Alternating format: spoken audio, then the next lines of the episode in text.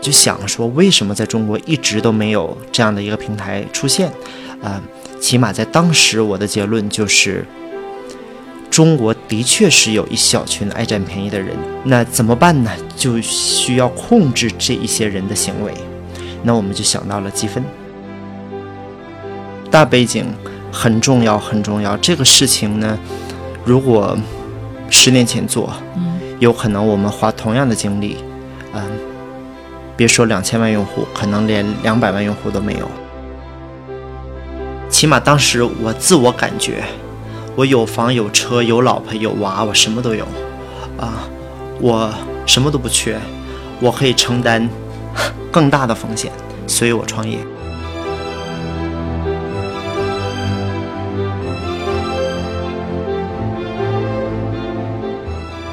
嗨，亲爱的听众朋友们，大家好，我是主持人 Lily。欢迎收听本期的创业内幕。本期我们请到了全球首家好物护送平台的创始人孙硕。好，孙硕，欢迎你。我零六年开始接触互联网，做过市场，做过产品，做过金融。做过积分，有十多年的工作经历。我是一个很好的职业经理人，我是一个没那么成功的创业者。之前呢也做过不同的创业项目，那这一次我希望是做一个好的大的项目。小红说是一个什么样的平台？因为可能我们的很多听众朋友都还不了解哈。对，用互联网的语言说，它就是一个。好物互送平台，首先它是一个平台，然后呢，它有，呃，交易的属性，也有一定的社交属性，就是让有价值的物品传递到最需要的人，让物品连接人与人。您为什么想做这样的一个项目呢？嗯，最初的直接原因就是我们自己家的一个需求，跟父母住在一起，两个父母，啊，两个孩子，还有一个。佣人，我们有很多的东西，那这些东西呢，很少部分我觉得是值得去卖的，但卖的体验也不爽。很多东西我卖也卖不出去，扔东西呢，我们全家人都非常反对。其中有一件事情啊，激发我去觉得把东西送给有需要的人。是有一次，我把东西送给了邻居，是我家小孩子的一套桌椅，啊，那他家刚有小孩儿，我把这个东西送给他，他呢对我很感谢，还觉得我很，嗯，很友好，因为我的女儿长大了，我把那个东西送给了他家的，也是个女儿，然后过了一段时间，我发现，嗯。我家楼下卖水果的那个地方 在用那个，对，他们在用这一套桌椅。那我就问他从哪里来的，他说在我家楼下垃圾堆捡的哈。那我刚才描述的那些情况，就是我这么多年送给同学、同事、邻居这种行为，我觉得是不合理的。另外一方面呢，我感受到我的东西被一个真正需要的。家庭在使用那种感觉还是很好的，所以我觉得送不是问题，问题是怎么把这个东西送给真正有需要的人。需要一个组织或者是平台性的东西，才萌发了说做一个专门送的社区。种子用户都是从一头来的，就是找了一个公司的前台。当时就一个标准，说你只要是人就 OK 啊。然后呢，你去邀请进入一个群，这个群呢叫免费送东西，那就是看谁有兴趣去送，谁有兴趣去拿。大概就是有十几个人开始，然后呢发展到三四百人，都是这么随意拉进来的。我觉得很快用户就明显的知道这就是一件好事儿。这个是很容易去获得的一个用户体验和感受，他们自己会觉得这是一个物尽其用、环保的这样的一种生活方式。呃，您前期选择用小程序来切入的原因是什么呢？嗯，两个原因。第一个原因，在当时我们做群的时候，就发现有人送，有人拿，送和拿的这个人之间有很多的互动。比如说，我送了一个孩子的英文读物；别人就会问这个书读起来怎么样？你是早晨给他读还是晚上给他读？你女儿多大了？他就会私自的加我微信。那这是一种社交关系，所以说在很早的时候我们就知道这是一个交易，有一些社交属性。小程序和 APP 相比，和 Web 相比，它的社交属性更强。第二个原因呢，就是当时我们钱不多，做一个产品，最就最核心、最重要的就是在早期，你用最简单的方式给它做出来。那小程序是最容易的。您怎么看待小程序这个生态，或者说它还能火爆多久？能不能支撑一个呃独立的这个商业帝国？我的看法是，如果腾讯不犯什么大的错误，这个东西会存在很久啊。然后呢，它也可以独立的去和 APP 一样，这样去支撑很多很多的嗯产品。啊，其实本质上哈，就是小程序是在微信这个生态下的，然后呢，像 A P P 也是在苹果或者是安卓生态下的。我既然选，我既然可以相信 Google 和 Apple，我也可以相信腾讯，反正都是在别人的生态下面啊。那这些。这些企业到那个量级都有各自的社会责任。那他们既然建立了一个生态，他们就希望在自己的生态里面去产生更多的企业，去丰富它这个生态。嗯，所以我倒是不觉得，就是很多人说的小程序就会火一阵儿，然后过一阵儿整个小程序都不火了。我没有这样的一个想法，会持续的做小程序。嗯。那至于说它和 A P P 或者是和 Web 的关系，我觉得一切都是由用户的需求来决定的。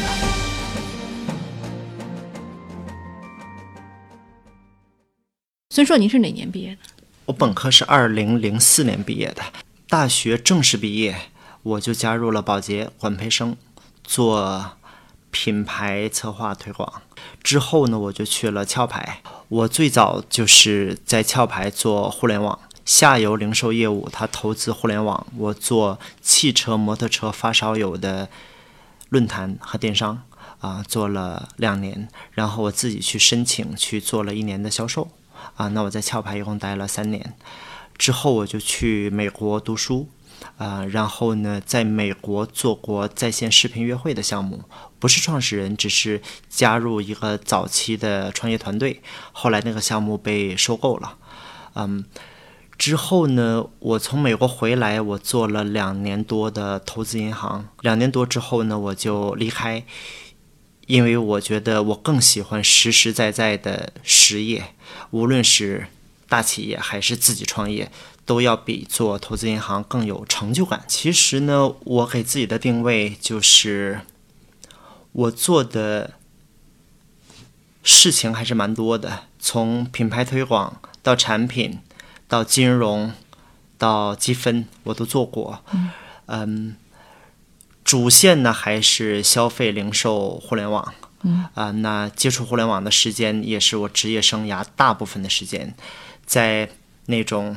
全球性的大企业里面和非常初始的创业团队也都待过。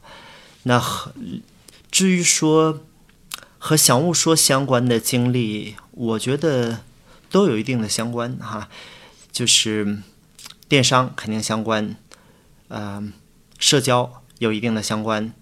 只是说积分呢是最具特色的，因为做过积分的互联网从业者不多。刚才我跟您聊的时候哈，就是我注意到您的背景里并没有技术这个相关的背景，但是呃，您现在做的这个事情应该还是后面有算法和数据以及技术来做支撑。那您能介绍一下您团队的成员吗？我团队的成员嗯是蛮多样化的，有一半是产品和技术，一半是。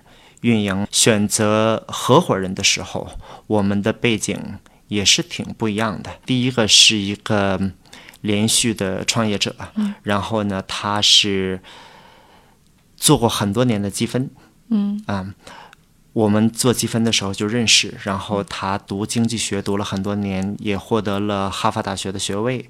嗯，那他是我的第一个合伙人。第二个呢是一个女性啊，她在企业里做高管，嗯，之前有很多年的咨询经验。她，嗯，最初是做科技企业推广的，所以她在我们这儿也负责推广和运营。然后我们技术的合伙人呢。也是一个连续创业者，他在加入我们之前是在一家企业孵化器里面做技术负责人，啊，所以说最初我们四个人的背景是很互补，技能也是比较全面的。现在咱们想这个小吴说大概有多少用户啊？平台上？现在注册用户大概有两千四百多万。嗯，那我们到第一个一百万大概用了多长时间？我们第一个一百万是在二零一八年的一月底到达，是在春节期间。我们的产品是在二零一七年的十月十八号上线，公司呢是在二零一七年的九月份开始正式运营。也就是说，产品由上线到十万用户，到二零一七年的十二月底，花了三个月。然后之后的一个月呢，我们由十万增长到一百万左右。那这是怎么做到的呢？我很自豪的是，这个事情是我们发明的。其实它像电商，又又有一些社交的属性，但其实中国市场上没有任何一个产品供我们直接去参考。所以每一个小的细节点都是我们一边做一边做客服，一边体验，然后呢慢慢去打磨。前三个月我们就做这样的一件事情。那第四个月呢，我们加入了一些裂变的因素。嗯，第二点呢。一月底有春节，春节是有人口流动，所以春节期间呢，这个用户涨得特别快。嗯嗯，对，嗯，所以这个节日是一个比较大的节点。对，人口流动目前来看，每一次有人口流动的时候，用户量都会涨得比较快。嗯，所以我可以理解，比如说我要搬家了，或者离开这个城市了，那我这东西就要送掉，是这样吗？有这可能，呃，比如说是搬家离开城市，或者是。这个事情因为他新有争议，在人口流动的时候，比如说遇到自己的老同学、老亲戚，谈论起来送这个行为还是比较酷的。那么从一百万到一千万，我们大概用了多长时间？好问题，一千万是今年的六月二十一号达成的，一百万是在春节期间，应该是大年初二达成的。也就是前后其实也就四个月的时间，就四个月用户增长十倍，这这太神奇了。您用了什么独特的运营办法，或者是有什么呃市场的这个推推广的办法吗？各种方法我们都用，因为我们我们是希望它增长，这一点是肯定的，很坦诚哈。嗯，从数据来看呢，截止到目前，我们每一个有过交易的用户。每周都会给我们带来差不多十个新用户。嗯嗯，那这个呢是它的核心动力啊。那为了让我们的用户能带来更多的用户，我们在产品设计方面就会给他很多方便的这个渠道哈。比如说，很多地方都可以有转发，可以去啊邀请用户进来。邀请用户进来呢，我们也会给他激励。这个我觉得是最最核心的。其实四个月。不一定需要巨大的某一个功能，这个点就是整个公司都在乎每天有多少人转发了我们的产品，转发了多少次，一点一点去拉这个量，那量变就带来了质变。嗯，那其实我们每天被转发的次数是上百万次。嗯，所以带来每天可以带来。十万甚至是二十万的新增用户，那这个量就会起来。因为咱们整个交易环节都是用红花来做激励的，那这个红花将来会和法币来做对应吗？不会啊。首先，红花不是虚拟货币，它就是积分。嗯嗯。其次呢，我们的积分没有任何计划和法币去对应。一开始的时候，您在做社群的时候，肯定是没有红花这个设计的。对。对，那后来为什么会想到说用一个这个红花这个戒指？呃，为什么不是返现金？最初只有那个群，然后呢，由十几个人到几十个人到三四百个人，其实花了很短的时间。那当有三四百个人的时候，优点呢有很多很多哈，人多了，热闹了，送的东西多了，拿的选择多了。缺点呢，当时就发现是有那么一小撮人，二十个、三十个，遇到什么东西他们都先去拿。当时的规则只有一个，就是先到先得。很多人都是送东西的人哈，其实都觉得把自己的东西送给真正有需要的人没问题，但是把自己的东西送给爱占便宜的人是有很大问题的。在当时呢，我也研究了世界范围内送东西和拿东西的平台，在海外呢其实也是有的，在中国呢我还真没找到。嗯，那我就想说，为什么在中国一直都没有这样的一个平台出现？啊，起码在当时，我的结论就是，中国的确是有一小群爱占便宜的人。那怎么办呢？就需要控制这一些人的行为。那我们就想到了积分，白拿 OK，但是在某一个时间段，只能让你白拿一次。那给他积分，每个人手中的积分都是有限的，他不能为所欲为，什么都拿走。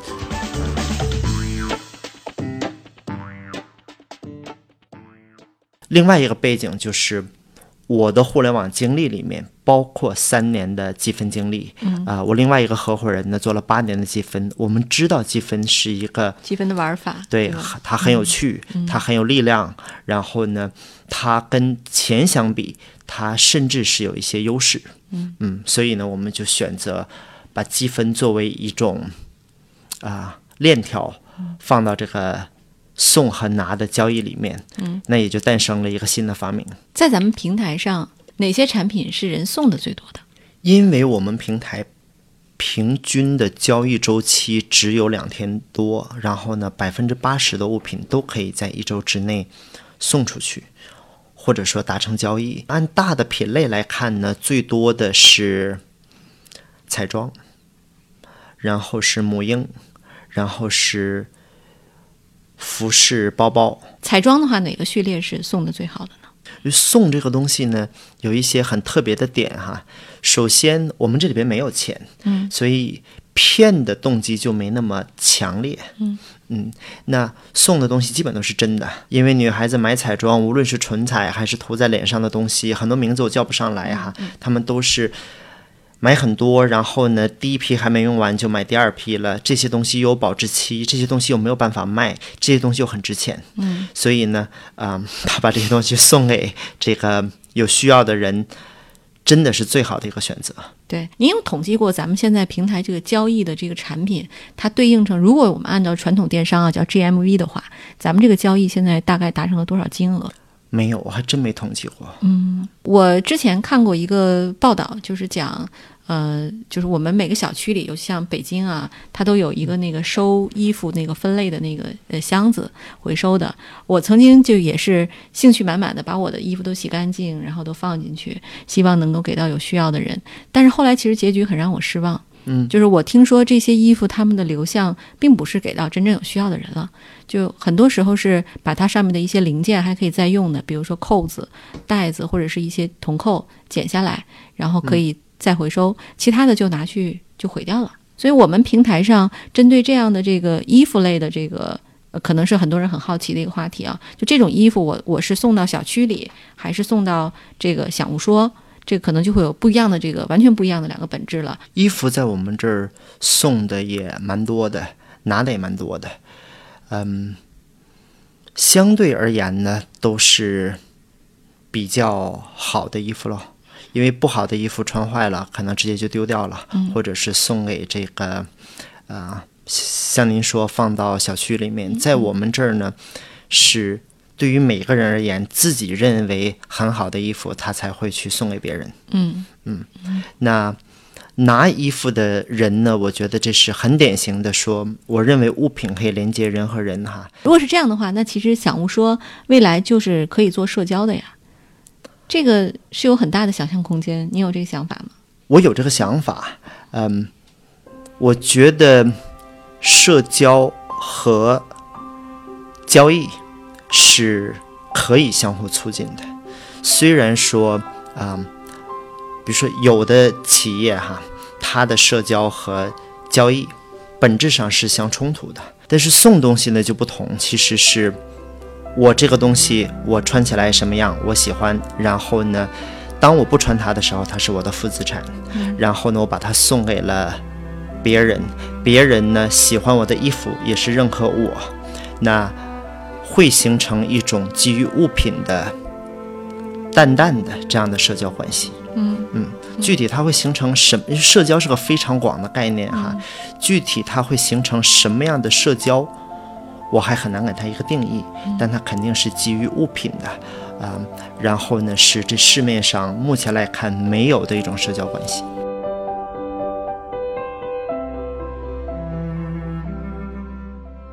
我们看到小红书这个团队的这个背景，团队来自 BCG、微软、星巴克、小红书，都是一些消费类的这个明星企业。那么这个呃，咱们这些团队的背景是不是会对我们刚才说这个公司迅速的这个上量、迅速的发展，它是不是有直接促进作用？还是产品本身它的这个属性在起作用呢？都有，这是相互促进的哈。大家来自于明星企业也好，或者说是有创业经验也好，相对比较成熟。那这种的好处是，相对成熟的人一旦认准了一件事儿，他的坚持度会更加的高，不会经常变。然后呢，达成共识的执行力也会比较强。第二方面呢是。其实我们手中也没有说拿来就可以用的东西，因为这是件全新的事儿，并不是你照别人去 copy 一下就可以做的。但是我们知道一些做产品、做事情的逻辑，我们知道如何去以最低的成本去验证一个一个的假设，这些是我们呃，我觉得擅长的地方。那不好的地方呢，就是年纪大了一些。啊、那可能离这个年轻的用户会比较远，所以我们从一开始也致力于找比我们更优秀的年轻的人，所以现在的平均年龄才二十七八岁嘛。就我突然想到，就是呃，这个倡导闲置物品的这个交易，或者我们叫好物互换啊，嗯它和之前这个网上一度流行的断舍离的概念，其实是有很多类似的这个地方的。对啊，对，这个会不会呃，这个有意思的话题就是说，呃，不同代际之间对于这样的呃送东西或者断舍离有什么样的这个？呃，不同的这个看法和理念吗？我妈妈是五零后，所以她就什么东西都不舍得扔，送人她可能也要犹豫一下，啊，然后像我的话，我我们家里的东西只要多了，我就会想要去送人。咱们平台上现在用户主要集中在哪些年龄段？它会不会有明显的这种代际区隔？由十几岁到五十多岁的都有，那其中最核心的是二十五岁到三十五岁的女性，嗯，年轻妈妈对这部分人东西多，然后呢也是比较前卫。说到生活方式呢，我觉得我们本来提倡的就是一种物尽其用、环保的这样的一个生活方式。这里我需要强调的是，不仅送东西是一个美德，其实按真真正正按照自己的需要去拿东西也是一种美德，总比这个东西被浪费了、被丢掉了好。我们觉得断舍离是一种很前卫的生活理念。我们也知道，我们用户当中有很多是崇尚断舍离的，嗯那他们是喜欢一种极简的生活方式哈、那我们提供了一个全新的方式，就是送，把它送给有需要的人。对，您觉不觉得这是就是小吴说的这个呃产生其实是有这个时代背景的哈？是的，大背景很重要，很重要。这个事情呢，如果十年前做，嗯，有可能我们花同样的精力，嗯、别说两千万用户，可能连两百万用户都没有。啊、那大的背景就包括东西越来越多，大家买买买买的很多，无论是消费升级还是消费降级，大家都在买。大部分的东西越来越耐用，用不坏，它还有使用价值，就变成了闲置。储存的成本呢越来越高，嗯，这和房价是有关系的。对，物流的成本呢越来越低，然后呢，人和人之间的信任其实也是越来越好。嗯啊。那这些因素都使说，在中国应该产生一个大平台是送和拿。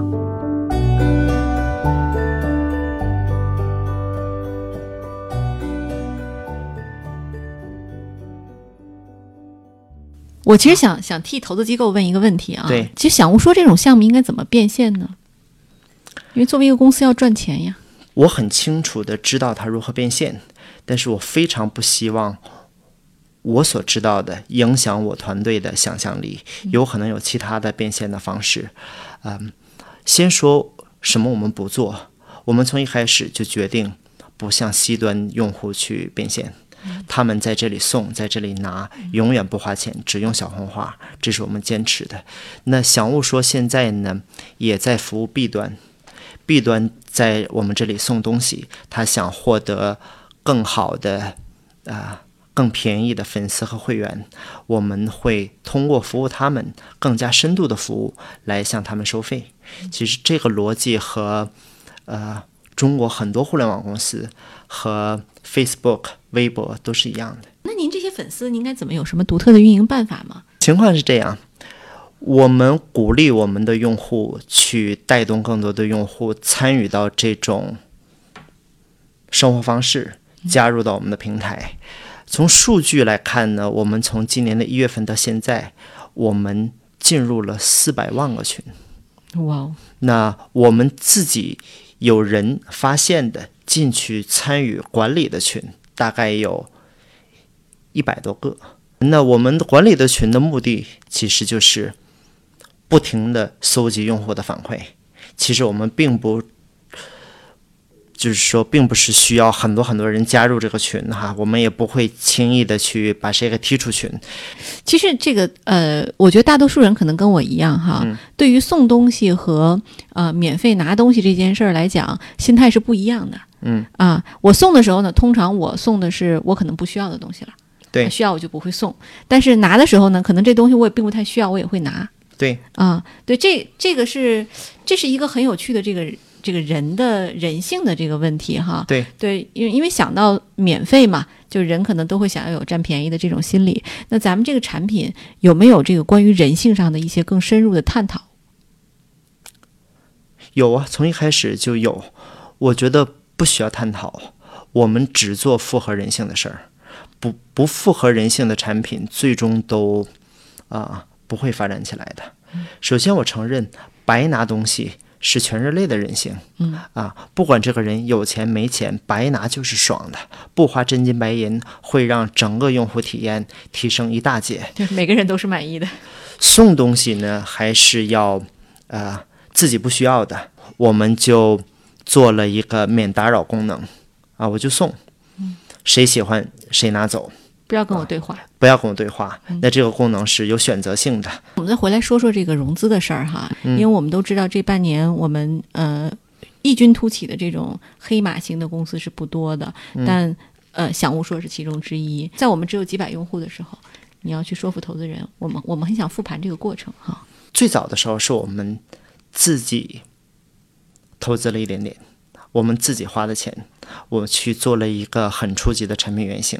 要说服别人，先说服自己，自己这么一点钱都舍不得花，那我觉得投资投资方也不会把大量的钱给你啊。有了几千个用户，其实呢，在天使轮的时候也是有难度的，因为这个事儿太新了，啊、投资方会本能的去想说啊。需求是不是真的被验证了？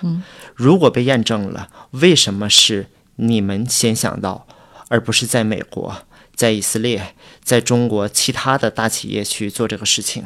但是我觉得本能吧，我们我觉得我们团队会给别人一种信任的感觉，而且一些很小的早期的数据也证明说这个需求大概率是存在的，啊、那就有了一些。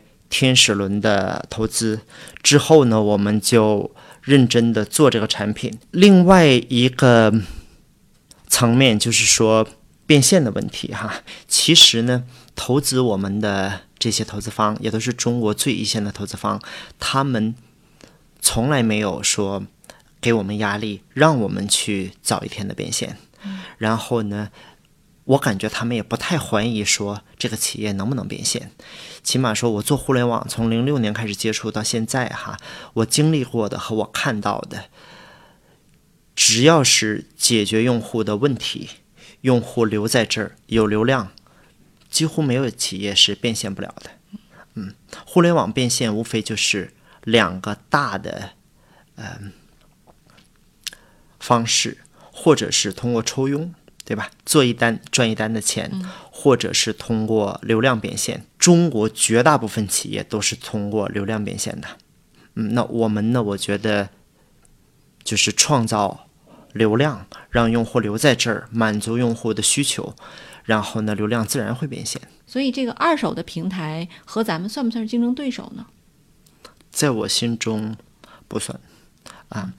二手的平台认为我们是竞争对手，那是二手平台的事情。我不认为，呃，我们是他们的竞争对手，其实是很好的互补的一种模式哈。有些东西就应该被卖的，嗯，比如说是我提到的相机、名牌的包包、自行车、汽车这些东西呢，都应该会被卖的。也有人在我们平台上送。但是是极少数，嗯，有些东西就应该被扔掉的，废纸、垃圾这些东西呢，可以去发电，是吧？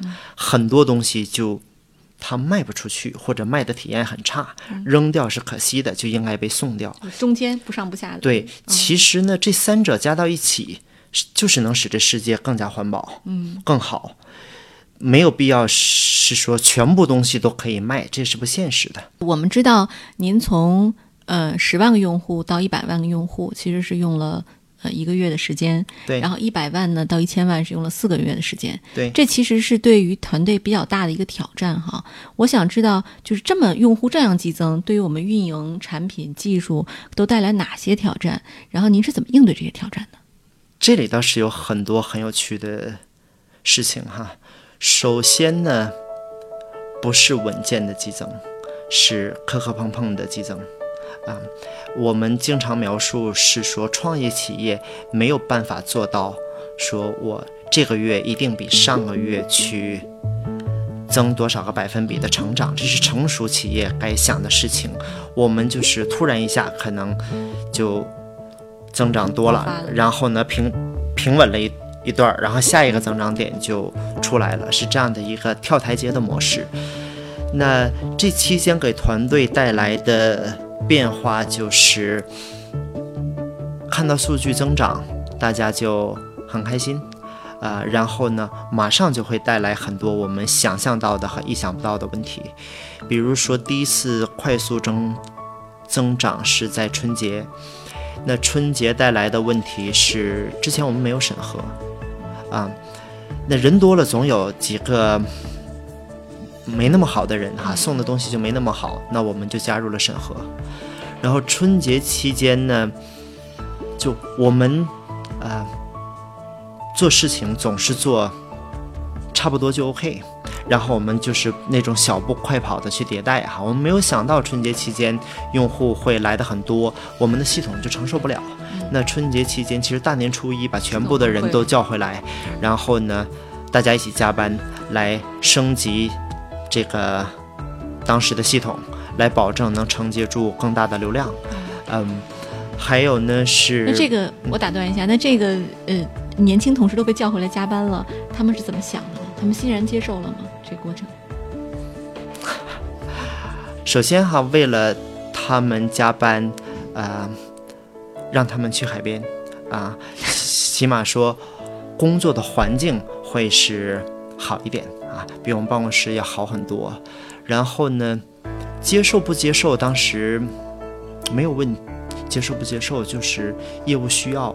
当时人非常非常少，其实一共就十二三个人，呃，都是面对面沟通说真的需要。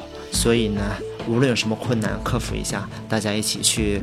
把这个难关给度过，呃，春节错过了，下一个春节就要等一年，啊，所以大家就是有出行计划的，把出行计划也取消了；没有出行计划的，就直接参与了，就这样的一个情况。嗯，对，那那个现在已经是当时十几个人嘛，现在已经这么多人了，咱们还能做到这种效果吗？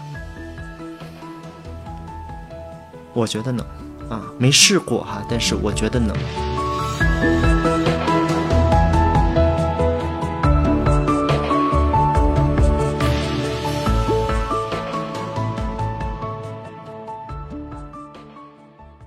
因为其实很多人 结婚，特别是有了小孩之后呢，就想创业，老是觉得自己没有时间、没有机会或者没有可能性去创业了。但是您恰好是在呃有了两个孩子，然后因为家里有了很多东西之后，你想到了这个 idea，对，这其实是一个。这其实是一个很典型的这个，因为有痛点，所以产生了创业欲望这么一个项目哈。那你您您觉得这个为什么别人没有想到这个点？就很多人就是因为拖家带口，可能不敢创业了。但你为什么就就又敢做这个决定了？这个是个蛮复杂的问题。首先呢，我一直都有创业的心，所以之前才自己做过，失败过，加入过创业企业，也在大公司里面挑那种离创业最近的那样的项目去做。那这个时间点呢，我觉得第一就是我发现了这个事情。有时候痛点就在那儿，它就是很多年没有被别人发现，啊，那我发现了。第二个呢，我反过来想这个事儿，起码当时我自我感觉，我有房有车有老婆有娃，我什么都有，啊，我什么都不缺，我可以承担 更大的风险，所以我创业。在整个创业过程里哈，您觉得有哪些呃教训是可以跟大家来分享的？当你做一件事情，如果觉得特别特别吃力的话，退两步想一想，这个事情是不是对的，这个方法是不是对的啊？我之前也试过说，我很认同一件事儿，然后呢，我很努力，很努力，一群人很努力，很努力的做，最后还是不行。所以说，在这次创业当中呢，我也经常提醒团队，其实大的创新是想物说一种新的让。非标品流通的方式，嗯，其实这里面有很多很多小的创新。那小的创新点，每一个上去都会提醒团队是看一看，等一等。当这个东西我们已经确认它有生命力、有这个需求的时候，我们再从五十分做到六十分、七十分，再去推它。不要一上来就使劲儿的去推，这样是对于团队资源的一个浪费。这我。这是我最大的一个感受。第二个感受和之前创业相比呢，就是找人的时候一定要找对这个事儿认同，然后呢动力非常足的人。其实学习能力的这个爆发力是非常非常大的。如果人不对的话，企业总有 up and down。当当发生一些困难的时候。这个场面就很难控制。对，嗯，呃，孙硕，因为你现在还是这个非常红的一家这个公司 CEO 啊，你有没有想过，如果要是想物说又失败了，嗯，那你会怎么办？你还会接着创业吗？首先，我一直都有创业的心，从大学毕业到现在十多年，其实有各种各样的尝试，包括是加入创业企业，包括是成为啊。联合创始人，包括是在一些大公司里面做所谓没有人愿意做的事儿，完全进入一个新国家或者是一个新项目，从零从申请一个牌照，找一个办公室开始去做起来。其实这就是我喜欢的一种生活方式。那我也觉得不要为了创业而创业。所以说，小红说，我非常非常希望它能做成。这么多人帮我，啊，这个团队。立志把这个事情做到可以影响这个世界。如果做不到，啊，那我也会随时准备着，有我相信的事儿，适合我的事儿到来了，那我就再做。嗯嗯，好，谢谢孙硕，今天的创业内幕就到此结束，谢谢大家的收听，我们期待下一期。好，谢谢大家。